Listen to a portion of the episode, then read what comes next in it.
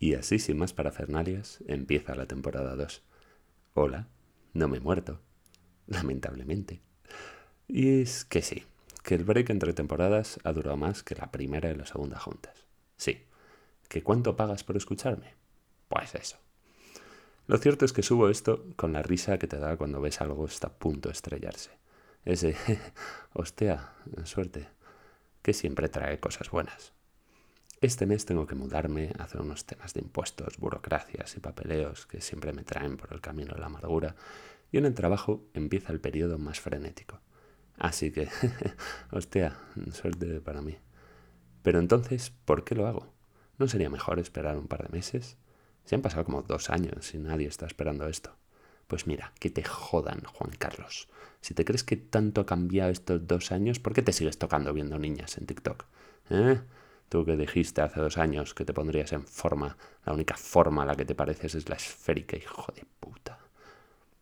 Pero el pervertido Juan Carlos, en realidad, hace una buena pregunta. Y la respuesta es que empiezo esta temporada porque me gusta sufrir y estar estresado porque considero que mi valor como persona está en lo que hago y en lo que produzco y no simplemente en ser. Bueno, o sea, en parte sí, pero a lo que voy es que empiezo la segunda temporada porque he leído algo interesante, y es que el tiempo no se tiene, sino que se hace. Hay una charla de TED de Laura Van der Kam titulada Cómo ganar el control de tu tiempo libre, en la que cuenta que está haciendo un estudio basado en entrevistas y análisis eh, de en qué se gastan el tiempo mujeres exitosas y muy ocupadas. Durante el estudio, una de ellas tuvo un problema inesperado, y es que se le reventó la caldera inundando parte de su casa.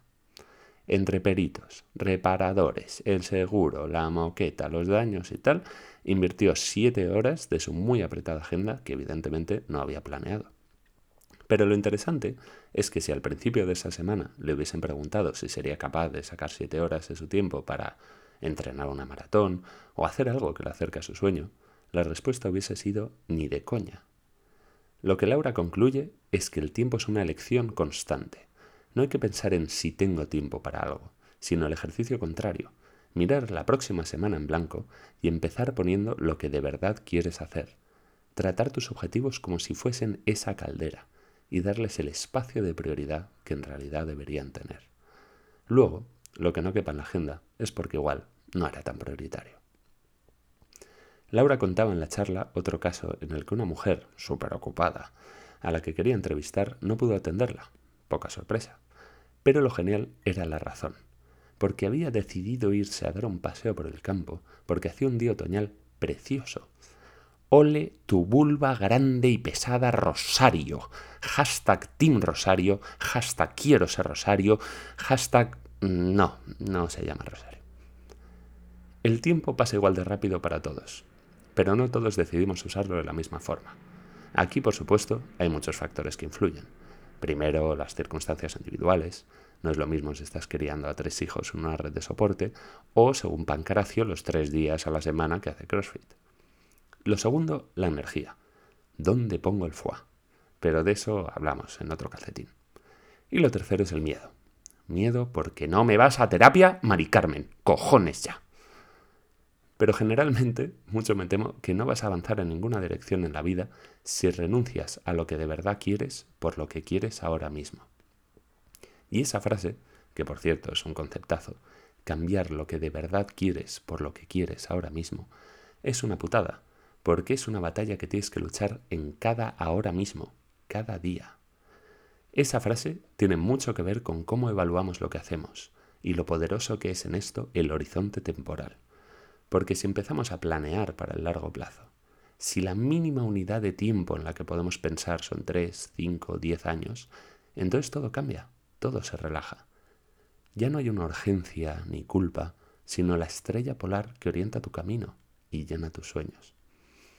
Ah, pero nosotros, acostumbrados y necesitados a ser evaluados en cada segundo para calmar esa ansiedad de lo estoy haciendo bien, ¿Cómo puedes sobrevivir sin arrancarte los ojos pensando en un horizonte temporal tan largo?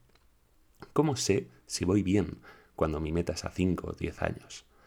Pues te puedes hacer muchas pajas mentales, pero en lo que se refleja tu vida realmente es en la cotidianidad del día más mediocre. Mi madre, una señora muy sabia, como la mayoría de señoras, me dijo que ella en su cumpleaños hace una evaluación de cómo va su vida según lo que pase en ese día. ¿Ha comido bien? ¿Está estresada? ¿Con quién ha hablado? ¿Qué tal va el curro? ¿Cómo le ha respondido mi padre cuando ha llegado a casa? La acumulación de cosas mundanas que se repiten con más frecuencia es al fin y al cabo tu vida. Eso eres tú.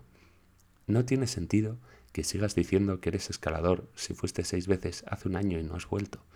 O que digas que te gusta pintar, pero en tu casa los botes de pintura están tan secos como tu alma, Mari Carmen. Joder, que vayas a terapia. Por eso, por eso, un caluroso domingo de agosto en Madrid, en el que has hecho como que no ves que la ducha empieza a estar medio atascada, que has comido tres pizzas en los últimos cinco días, ese es el mejor momento para empezar una segunda temporada de un podcast que te siga haciendo ilusión año y medio más tarde. Porque la realidad es que yo quiero seguir colgando calcetines en mi día a día. Y sobre todo, hasta el día que me muera o que Mari Carmen vaya a terapia, lo que quiero seguir haciendo es daros un abrazo enorme. Gracias por volver. Y nos volvemos a ver en... Bueno, suerte.